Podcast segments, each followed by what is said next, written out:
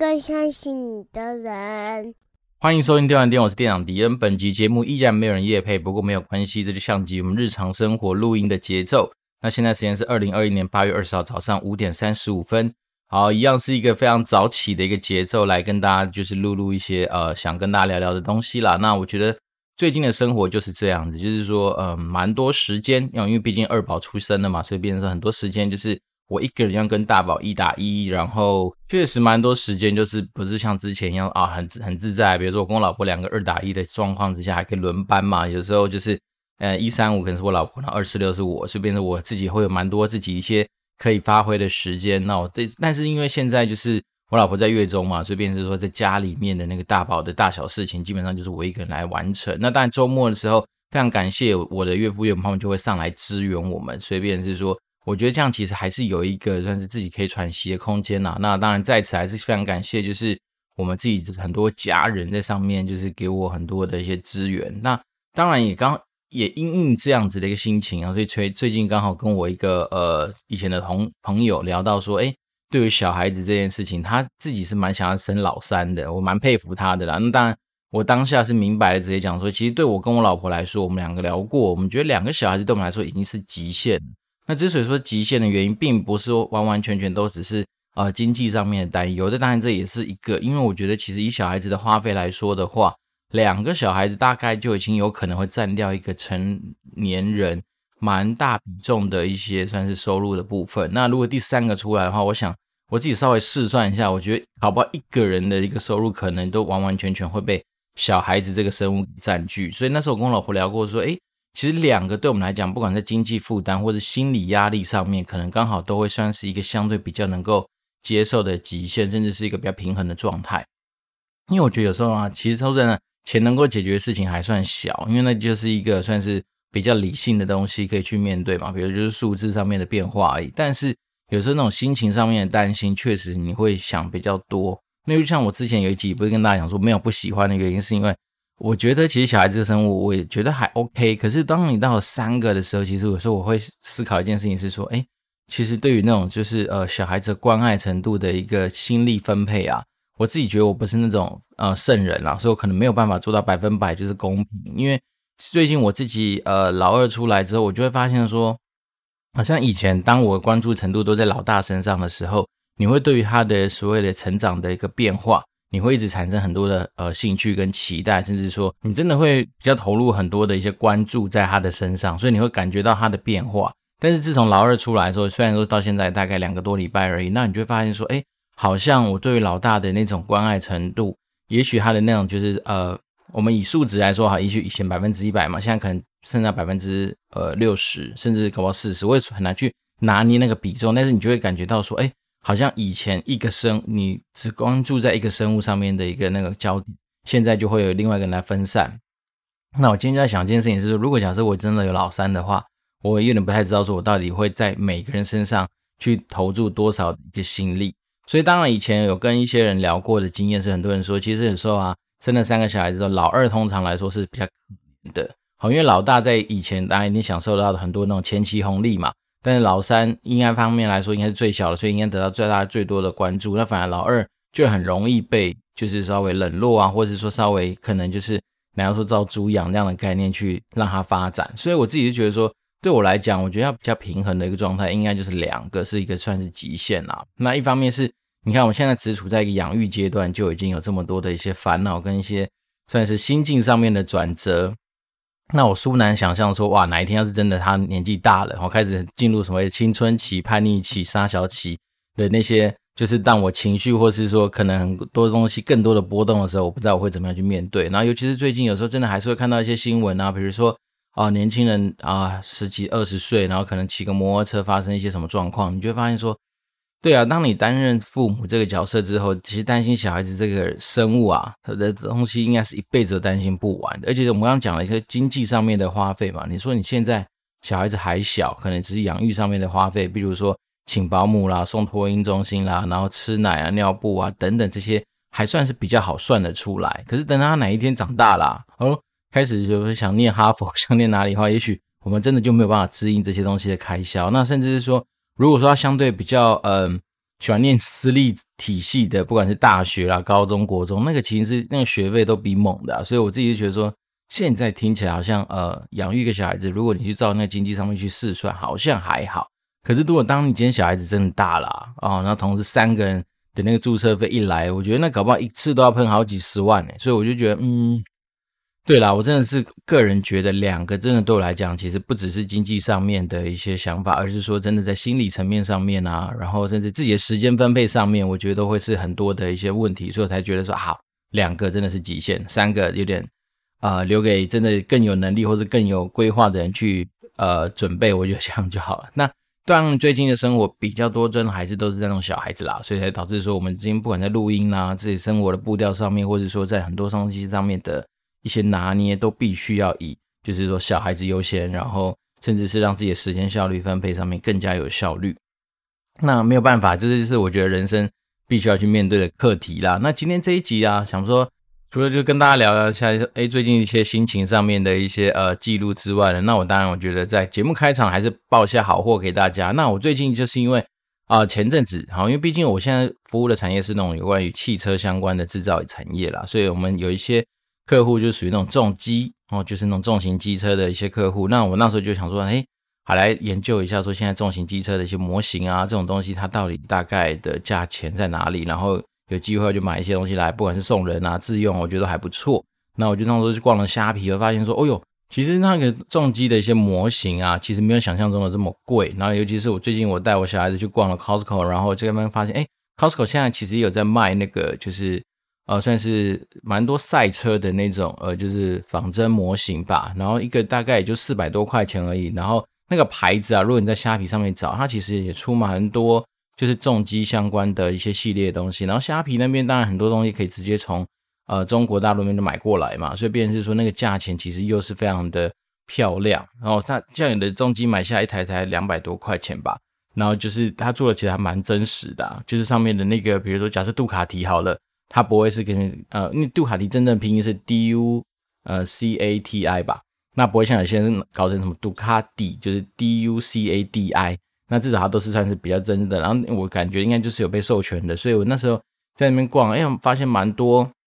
蛮酷的一些重机的一些小模型。那当然，对于那种比如说，假设你的小孩子就是喜欢研究这种东西，或是喜欢拿的车车，好像是。在我小孩子的世界里面，他不管是重机啦，啊、汽车，他都叫他车车。但是他现在已经能够分出来说，谁重机跟赛车啊，跟那些房车等等各不同不同的差异。但是我觉得这种东西其实对于一个小孩子来说，诶，如果你准备个几台，那想好像看到最便宜一百多块，应该就有搞可以搞得定。所以，变是说，如果说有机会想要拿这种东西来去算是呃利诱小孩子的话，我倒是觉得还蛮可以考虑的。然后他们那种包装啊，各方面我自己就觉得还蛮不错的。哦，even 它漂洋过海过来，可是那些重机模型啊，各方面，我觉得它的那个品质品相都还不赖，所以我自己是觉得最近有在算是也不能说研究啊，就刚好有在逛这些东西，然后买了不少，然后就是有些拿来当然是分享给自己的亲朋好友嘛，那当然有些就是自己留着放在公司展示啊，所以我自己觉得说这东西，呃，以前没有找不知道，然后找到才发现原来没有想象中的这么样子的呃昂贵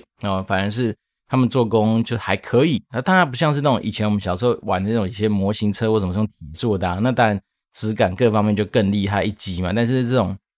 他们现在那种材料叫什么塑料还是什么类似塑，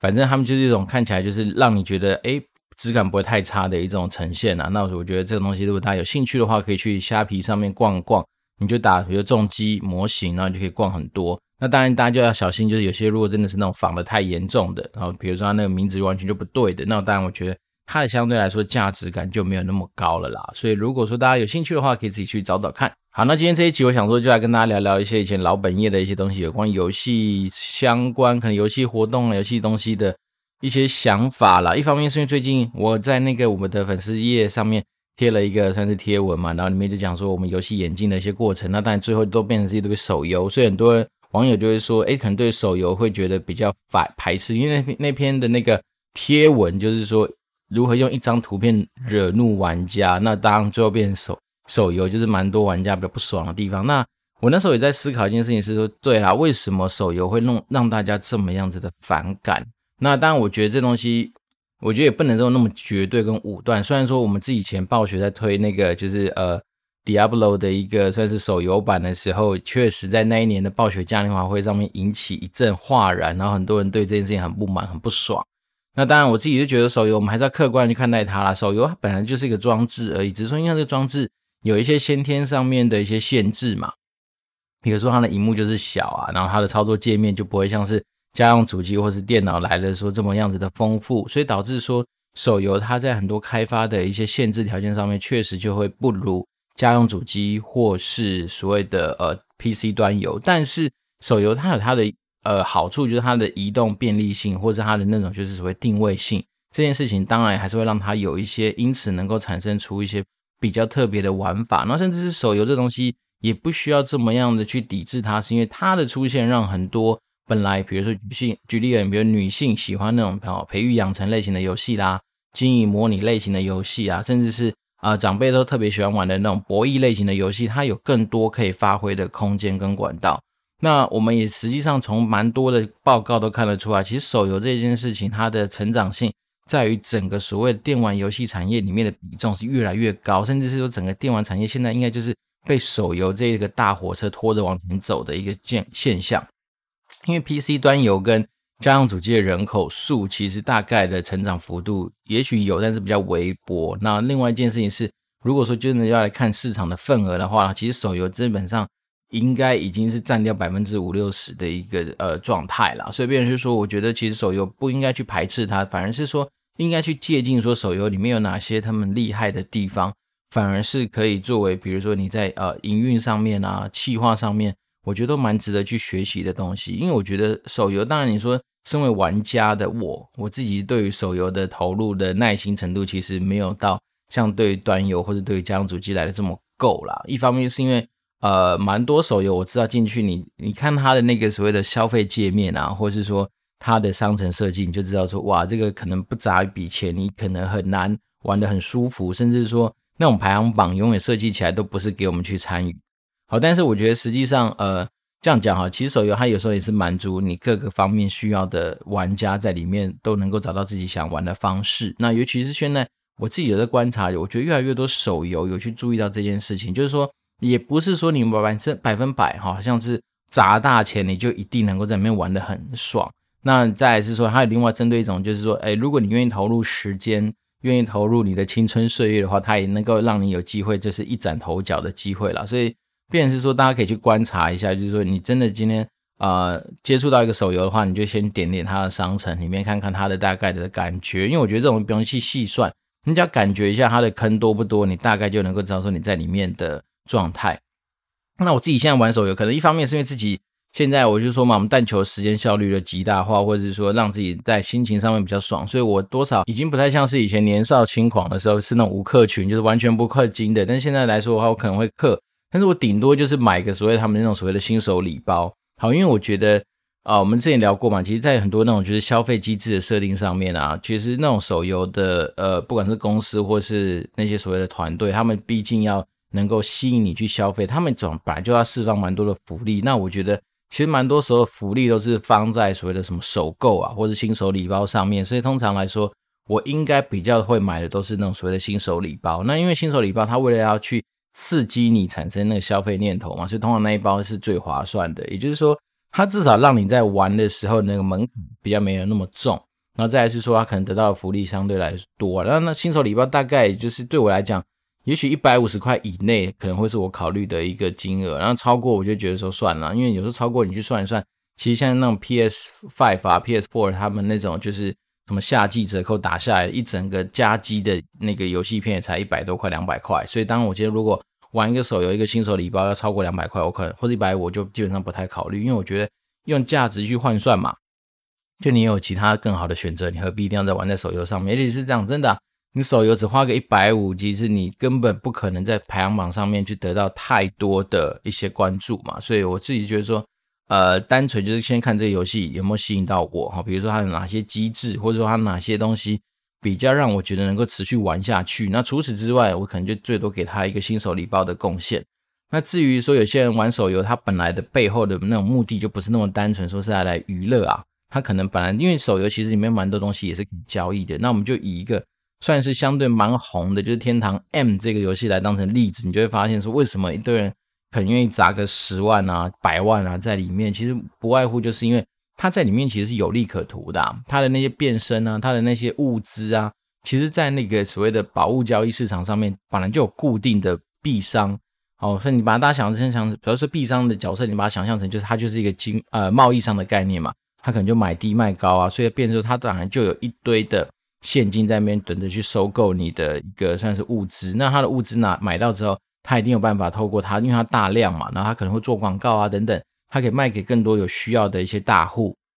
那因为像我们这种小户来说的话，通常都是自己玩的开心的。那有些大户的生活跟我们想象不太一样啊，他可能光是物资，他就要去供养他底下面可能五个、六个、七个、八个账号的一些分身等等。所以当然对他来说，他的物资除了自己去练功得到的以外，他当然有时候也会需要透过一些买卖。去得到这样子的一些内容，所以变成是说，呃，当你今天如果说来玩这种所谓的呃比较有那种目的性的一些手游的话，那当然我觉得那种思考的点，或者说你可能出发的想一些想法，就会跟我们这种纯粹是那种娱乐型玩家就不太一样。那再来是说我自己说天堂 M 啊，我觉得它的 UI 设计，我一直觉得它真的就不是为了所谓的手游玩家而去打造的，因为大家如果玩过的话，应该知道说它的那个，如果你用手机看它的，不管是任务界面啊。手机看它的一些说明，其实对于眼睛来说真的是非常吃力啊。那这种东西，我觉得如果说你退一万步想啊，你就会发现说，其实它搞不好是为了真的是那种以前老的那种 PC Online 的玩家去打造的。那我后面跟有些朋友聊，才发现说，哦，原来他们玩玩天堂 M 并不是用手机在玩啊，他们还是用那种所谓的模拟器去做一些操作。那当你这些 UI 放放到模拟器上面，因为模拟器毕竟就在电脑上面嘛，那你就发现，哦呦，完全可以理解，原来说它这些东西放到。电脑上面去之后，不管是大小啦、配置啦，各方面其实就是蛮符合一个真实在玩游戏所需要的一个状态。所以我自己能够理解说，哦，原来这个游戏它之所以并不能把它单纯当成是手游的原因，也是它是假借手游这个名义、这个平台来发行，没错。可是它其实背后你在实际上游玩的过程里面，还是实际使用所谓的模拟器在做一些操作的。那模拟器它当然会加入一些设定嘛，比如说可以让它一个账号带多。多个账号等等，反正它有些手法可以让，呃，以前我们就是一个账号一个账号在那边练的一个过程，它可能现在可以一次可以多个账号在那边施行吧，所以这个东西我觉得就是比较不一样的一些体会啦。那当然，你大家也可以知道说，其实就是有这样的需求存在，所以现在市场上就会有这么多的公司持续的在投入所谓手游的的研发啦，手游的一些发行。那我自己是觉得说，其实大家也可以发现说，其实不管是在那种行销投入上面啊，手游公司都还蛮肯给、蛮肯花的一个原因。其实一方面也是因为他们确实就是大家都在赌一发，就是说啊，看有没有机会让这个游戏在市场上爆红。那这东西我觉得多少还是有些赌博的成分在背后啦，因为毕竟有的时候有些游戏你看起来像很好玩啊，可是玩家就是不青睐啊，所以这种东西跟投资其实有时候也蛮类似的。但是多少我们还是有够有机会从，就像我们前说的嘛，我们在看待一个游戏的时候，我们还是会从很多。面向去评估它，比如说从它的呃呃卖相啊，然后它的游戏深度啊，它的那些什么升级曲线啊，然后甚至它的一些商城结构啦，也就是说它的坑多不多啊等等去做一些评估，然后进行说，哎，有没有想去做这个游戏的代理啊，或者说做这个游戏啊、等等后续的一些行销操作等等的一些操作。那我觉得其实这东西它有时候也是蛮吃所谓的呃灵感啊，因为。你要说我们在评估游戏有没有可能都每每一只都会一定会中，我觉得这里中一些也有点困难。但是大部分来说，就我以前的实际上我们在做一些游戏的一些经验啊，甚至说应该说并不是百分之百由我来做，而是会有一群专家，他们真的很厉害，就是他们玩的游戏是非常非常多的，然后有他们的那种就是所谓的呃体检报告，然后告诉我们说这个游戏它的卖相啊、营收力度各方面强不强啊，那我们可以做这样比较通盘性的一些评估。那只是说，我觉得当然手游它我们这样说的嘛，因为它有时候它可能在所谓的游戏性啊、游戏深度或者游戏的一些那种呃，就是我们讲这种传统性上面来说的话，可能手游它本来就比较有点先天的劣势啦。所以便是说，你今天一个手游真的要能够让大家玩像以前呃，可能像天堂啊，或者像那种魔兽世界啊，那一走走十几年的那种，我觉得在手游上面目前当然是还没有了，但是你还是会看到有一些。算是也是蛮长青类型的游呃手游了，已经慢慢的在市场上就浮现了，包括说什么神魔之塔啦，然后什么呃部落冲突啦等等，反正就是一些那种呀我们所谓的大作，其实大作也走的真的像算一算也走了很多年啦，对，那代表说它其实可能老玩家一直去给他们关注之外，那当然手游，我觉得有时候手游一个特性是，它在谈那种所谓的异业合作的那种建制上面，相对来说是比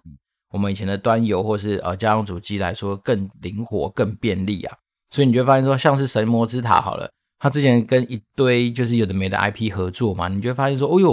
今天三不五时又有什么呃迪士尼啊，三不五时又有什么假设哈利波特啊或什么，它其实它就很容易跟那种。大型的 IP 去做结合啊，所以在无形之中也可以让，比如说老玩家有些新鲜感，然后甚至有可能就是因此而带到一些新玩家进入嘛。那我们那种讲，可能有些人会因为说，哎，这个 IP 的喜好，然后就是自然再回到这游戏里面持续去玩。那尤其是大家也都知道嘛，手游当你今天三五天不玩之后，你重新再回去玩，搞不好都是一个全新的游戏。那我自己当然有时候在手机上面，像呃，我有些游戏不习惯删掉，像什么旅行的青蛙哦，那旅行青蛙以前曾也曾经在台湾。好像有红过一段时间嘛，对不对？那时候大家天天都在传照片干嘛的？那我到现在没删嘛，所以有时候三不时打开然后进去，我发现，哎呦，它好像有些新的道具可以去用。那因为旅行的青蛙，它相对整个游戏过程是相对比较简单的，不会说像一些 RPG 类型的游戏，你一进去就发现说，哇，整个界面可能都不太一样啦。然后你以前好像可能投资培养的一些角色，那现在可能真正相对来说，经过几次的改版之后，都变很烂啊。那它不会有这种太大的状况，你就会发现说，其实手游有些游戏如果持续活得好好的话，它还是会去进化。那每次进化完成之后，你回去你就发现好像真的是跟一个新的游戏一样啦。对，那我自己是觉得说，手游这东西它本身并没有说真的不完全像十恶不赦这样大家去讨厌它，只是说，当然我觉得这种东西是相对值嘛，就是说如果你相相对喜喜欢玩那种比较是有声光特效的啦。比较能够更让你有代入感的，比较不容易被中断的啊，那当然就会是啊 PC 端游，或是说家用主机会是比较好的选项。那只是说手游，它当然你看嘛，我们刚刚讲到，其实它可以呃随时中断啊，它可以有就是呃移动便利的这种状态啊，那当然它就可以在整个游戏的过程跟设计上面，就是会跟所谓的 PC Online 或是说。家用主机上面有蛮多不一样的东西，那只是说这种东西就真的还是见仁见智啊。因为像前阵子我在那个古玩的有一个什么电玩群组里面，然后终于加进去那个群组，然后就跟一些同好聊了一些，就发现说，诶，我们这个年纪啊，三十五六岁的人，可能对于以前小时候的一些经典的国产的 PC 啊、呃、单机版的游戏，就特别怀念，特别喜欢。那我觉得有时候其实并不是单纯只是说喜欢那个游戏，那当然也有可能是当时候。比较无忧无虑的感受也说不定，但是只是有时候我们觉得以前其实台湾啊，确实也走过一段就是比较辉煌的，算是呃国产游戏自制的年代。那时候不管是大宇啦，哦宇峻奥丁啦，或是说华义啦，然后甚至甚至是智冠吧，反正他们都有推出一些蛮厉害的一些所谓的单机版的游戏。那那些单机版游戏，举例比如什么嗯《仙剑奇侠传》啊，《轩辕剑》啊，《大富翁》啦。富甲天下啦，这些东西，我相信有在玩游戏的人应该多少都耳熟能详嘛。那尤其是像《仙剑奇侠传》这种 IP，到了后面啊，手游的年代的时候，他就疯狂的去做授权嘛，比如授权给中国大陆的厂商去开发成各种不同类型的手游，好，比如说什么《仙剑奇侠传》什么正宗啦，《仙宗仙剑奇侠传》什么经典啊，反正就是，哎呀，我觉得其实有些 IP 啊，走到这边我就觉得稍微有点可惜了，因为我自己以前对于《仙剑奇侠传》的喜好是真的是。对于他这个游戏里面，他的故事安排，甚至他很多的一些元素，跟他的一些不管是战斗的一些体验啊，算是真的，我觉得还蛮原创的。然后不过，但是后面。随着这 IP 越来越泛滥呐，我就会觉得，呃，说实在就有点可惜。对，因为以前台湾确实好像，好像我记得没错的话，好像以前政府有一些什么计划嘛，什么两兆双星啊，其中有一个好像就是有关于要去培植所谓的数位内容产业。那当然，台湾的数位内容产业包含了呃蛮多东西的，所以不只是所谓的游戏，还有包括一些的没的嘛。那这种一对比，你说那种韩国，大家都都知道说，诶，韩国它的那个游戏发展其实蛮强大的。那你你当你有机会真的去到韩国，他们所谓的那种软体开发的园区，好，他们所谓的园区就是基本上你把它想象成是一个类似新竹科学园区这样的地方，只是里面每一家公司每一栋大楼，好，它可能每栋大楼上面就挂个 logo，掉那一栋大楼就是那一家公司。举例，比如像 NCSoft，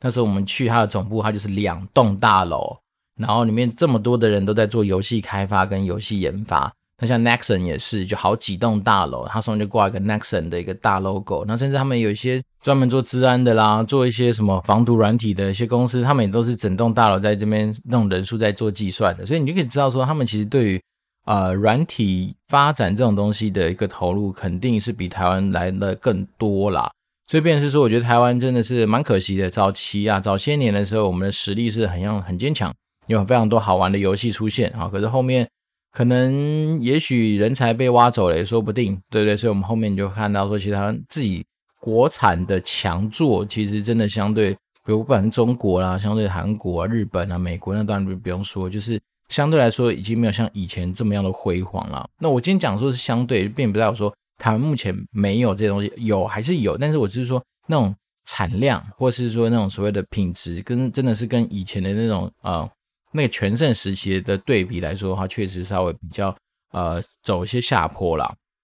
那但是我觉得还是有时候我自己身身边还是有些同事啊、朋友啊，他们都持续有在开发自己的一些所谓的独立制作的游戏。那我觉得这种东西其实都还是蛮能值得去玩玩看，值得去支持啦。因为我觉得其实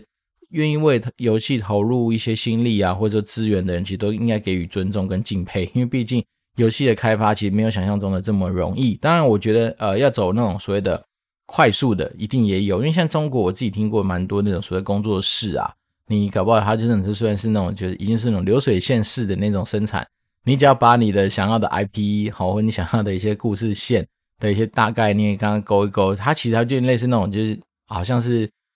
在挑选那种得来速菜单一样吧，上面就是你要什么东西，他就打勾打勾打勾打勾打完，然后再给他一段时间嘛，也许一两个月左右，很快的那种，就是这种快速式生产的那种，真的一下子就可以把游戏给变出来给你。但是你就会知道说，那也许只是换皮啦，然后可能套用某种游戏的引擎或者某种游戏的一个架构，大概就只能够做到这样的程度。但是那种大作的开发，像是以前暴雪啊，大家都知道嘛，暴雪的东西就是要等比较久，那它的开发都是用好多年、好多年来去计算的，甚至是大家也都知道嘛，GTA 五到现在就已经停滞很久，它的六都不知道什么时候会出现。所以，对大作的开发，它毕竟它加入很多的原创，它加入很多的一些呃元素上面的一些设计跟设定嘛，所以变成是它的时间跟它的人力资源的投入，它的成本肯定是很高的。好，那这以后如果我们时间的话，我们再特别整理一集，说到底一个游戏开发可能会需要多少钱。那但是至于那种就是你要走到那种快速速成的游戏，其实正在中国那边还蛮多工作室可以接这样的案子的。所以说，如果今天假设你真的只是想要，哎，你有一个很不错的一些想法，然后想要去尝试看看有没有机会可以因此而赚到一些快钱的话，那我觉得中国那边蛮多工作室应该现在还是有在提供这样的服务，可以呃满足就是一个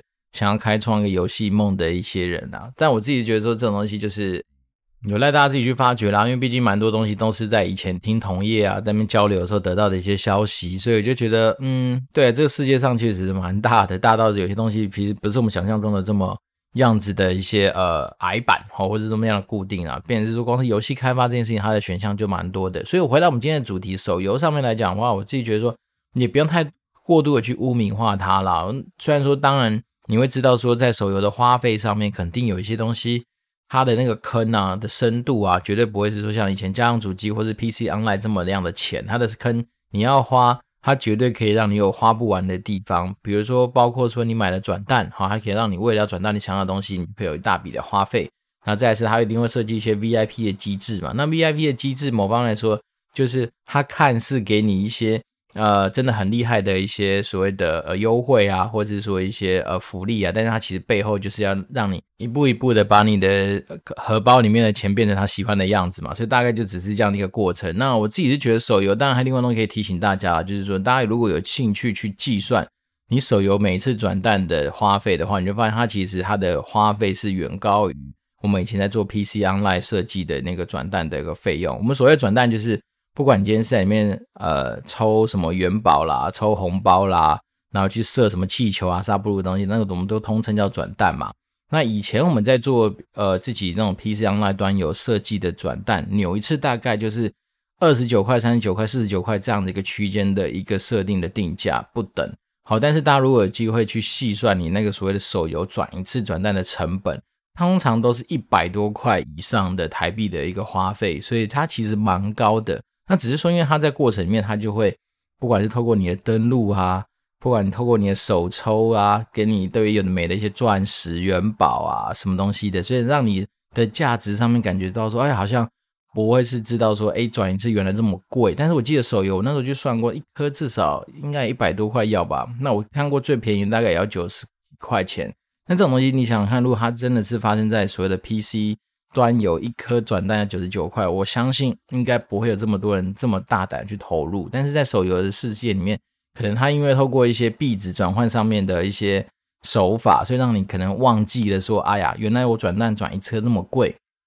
所以呢，我自己就觉得手游的花费真的，它先天上面就是比较呃适合，然后真的你愿意就是好好经营或者好好投资的人再去做，要不然它真的光是从转蛋的费用上面来说的话，它就是真的比 PC 贵蛮多的。所以真的啊，说实在，手游它并没有错啊，那咱只是。使用它的人怎么样去啊去看待这件事情而已。那我自己是觉得说手游还是可以玩呐，哈，只是玩法我可能不会像是说呃，就是觉得期待说我今天花钱一定可以得到很多的爽感，而反而是我今天花钱我会比较所在我自己可以控制甚至我自己能够接受的范围。那我就像我们刚刚说的，也许是一百五、两百吧，好吧，两打不起两百，应该就是我对于手游花费的极限了。因为我自己觉得两百我可以换算成。别的家用主机的游戏，我可以换成别的 Steam 上面买下来的游戏的话，那我就一样可以得到我的想要的娱乐效果的话，那我有别的选择啦。所以我自己是对于手游的看法会来自于这个地方。那今天会聊比较多的手游，一方面是因为刚好前阵子有机会跟到一些算是对于电玩产业比较有兴趣，但他们对于有些东西不是很了解的一些啊、朋友，我们在聊到这些东西，那他们对于手游有这样的一些想法，然后包括说我之前说过我一个贴文，就是一张图。如何用一张图惹怒然后玩家？那他大家对于手游会有一些比较嗯比较有情绪的地方啊。那我觉得其实这东西蛮不需要，因为它毕竟就是一个世代的一个呃，但是未来还是持续会蓬勃发展的一个平台嘛。所以我觉得就是乐观去看待它啦。那毕竟这个工具本身真的没有错啊。那你只是说用不同的角度或者不同的一些啊、消费方式或娱乐方式来去跟它做一些互动，仅此而已。好，所以其实有些东西不用太过度的去。一听到手游就很排斥，一听到手游就很反感或者什么，没有啦，它其实还是能够扮演填补你蛮多生活上面空闲时间的这样子的一个角色，哪怕五分钟、十分钟，等待公车的时候呢，总不可能说你今天等公车的时候就把你的整个家用主机架好，你们玩，光架完家用主机搞不好就二十分钟了，对不对？所以手游它也是它方便的地方啊，只是说它这种东西是相对的，就是相对家用主机，相对 PC。你当然还是觉得它的游戏深度啦，游戏的一些呃声光特效各方面本来就有它先天上弱势的地方嘛。不过有时候如果你想想看，如果你玩手游就是在所谓的模拟器上面做一些这样子的操作的时候，诶，好像它又稍微可以取得中间的一个小平衡。那我只能说这东西当然就是呃装置本身没有错。那当然就是看大家怎么去发挥跟发展。好，那我们今天本期又没有新的听众留言哈。不过我发现 First Story 它不知道是因为有可能改版，或者它终于把 bug 修好之后，我可以看到其他海外听众的留言。那当然海外听众也没有到非常多啦，就是一位来自于 United Kingdom，就是英国的，我们之前有提过的蔡姐，然后终于看到她的留言了，所以我就来把她留言念一下吧。那他的那个留言人就是 Joyce UK，然后标题就是英国最大听迷，一样是给五星，非常感谢他。然后内容就是推爆最棒的定，好，谢谢我们这是来自于英国的热情听迷，好，也是英国最大听迷。没有，就像我们之前说的嘛，在我们回顾的时候，发现我们的听众其实已经啊横跨五大洲吧，就是各个呃地方好像都有一些听众，不知道是因为大家是用 VPN 跳板跳过来听，还是怎么回事。但是我记得那时候看的时候，发现说，哎呦，我们听众原来遍布五大洲，让这件事我觉得还蛮酷的，不管是。今天也许在大洋洲上面就一两个也 OK，那至少都让我们有在那个地方有插上旗子嘛。就像我们有时候如果真的有机会去所谓的北极洲、呃北极圈或是南极去玩，人家插上旗子代表你曾经去过嘛。所以真的是非常感谢啦。就是我们也许在呃世界上各地的一些听众，虽然说来不及认识你们，但是我们可以透过一些声音来做一些交流。那甚至是如果说我拥有的一些背景知识啊，我拥有的一些观念啊。拥有的一些思考逻辑，能够真的帮助到你在你的生活、在你的职场、在你的爱情、在你的人生有一些不一样的感受的话，那我相信都会是我自己蛮值得期待的一些事情啦。好，那嗯，今天是周五了，那没想大概再过几个小时，呃，不只是要上班了，可能再过几个小时就可以迎接周末的到来。那我相信，呃，在最近炎热，但是又是偶尔下午会有一些午后雷阵雨的一个状态的情况之下。应该会让大家在整个心情上面算是会比较多变化哈。那我觉得这东西当然就是祝福大家，就是说呃有个愉快的一个周末以外呢，那当然就是如果记得可以的话，要多补充水分，因为天气真的确实还是蛮热的。那当你水分补充不足的时候，就比较容易有一些中暑的一些状况啦，甚至说有些呃如果说呃水分补充不足，就会像我一样，今天在录音的过程里面一直咳嗽，一直觉得很不舒服，就是喉咙会很干哑。好，所以这边就有赖大家自己去体会一下生活之中的美好。那我这边是电玩店，我是店长迪恩，那我们就持续保持联络喽，拜拜。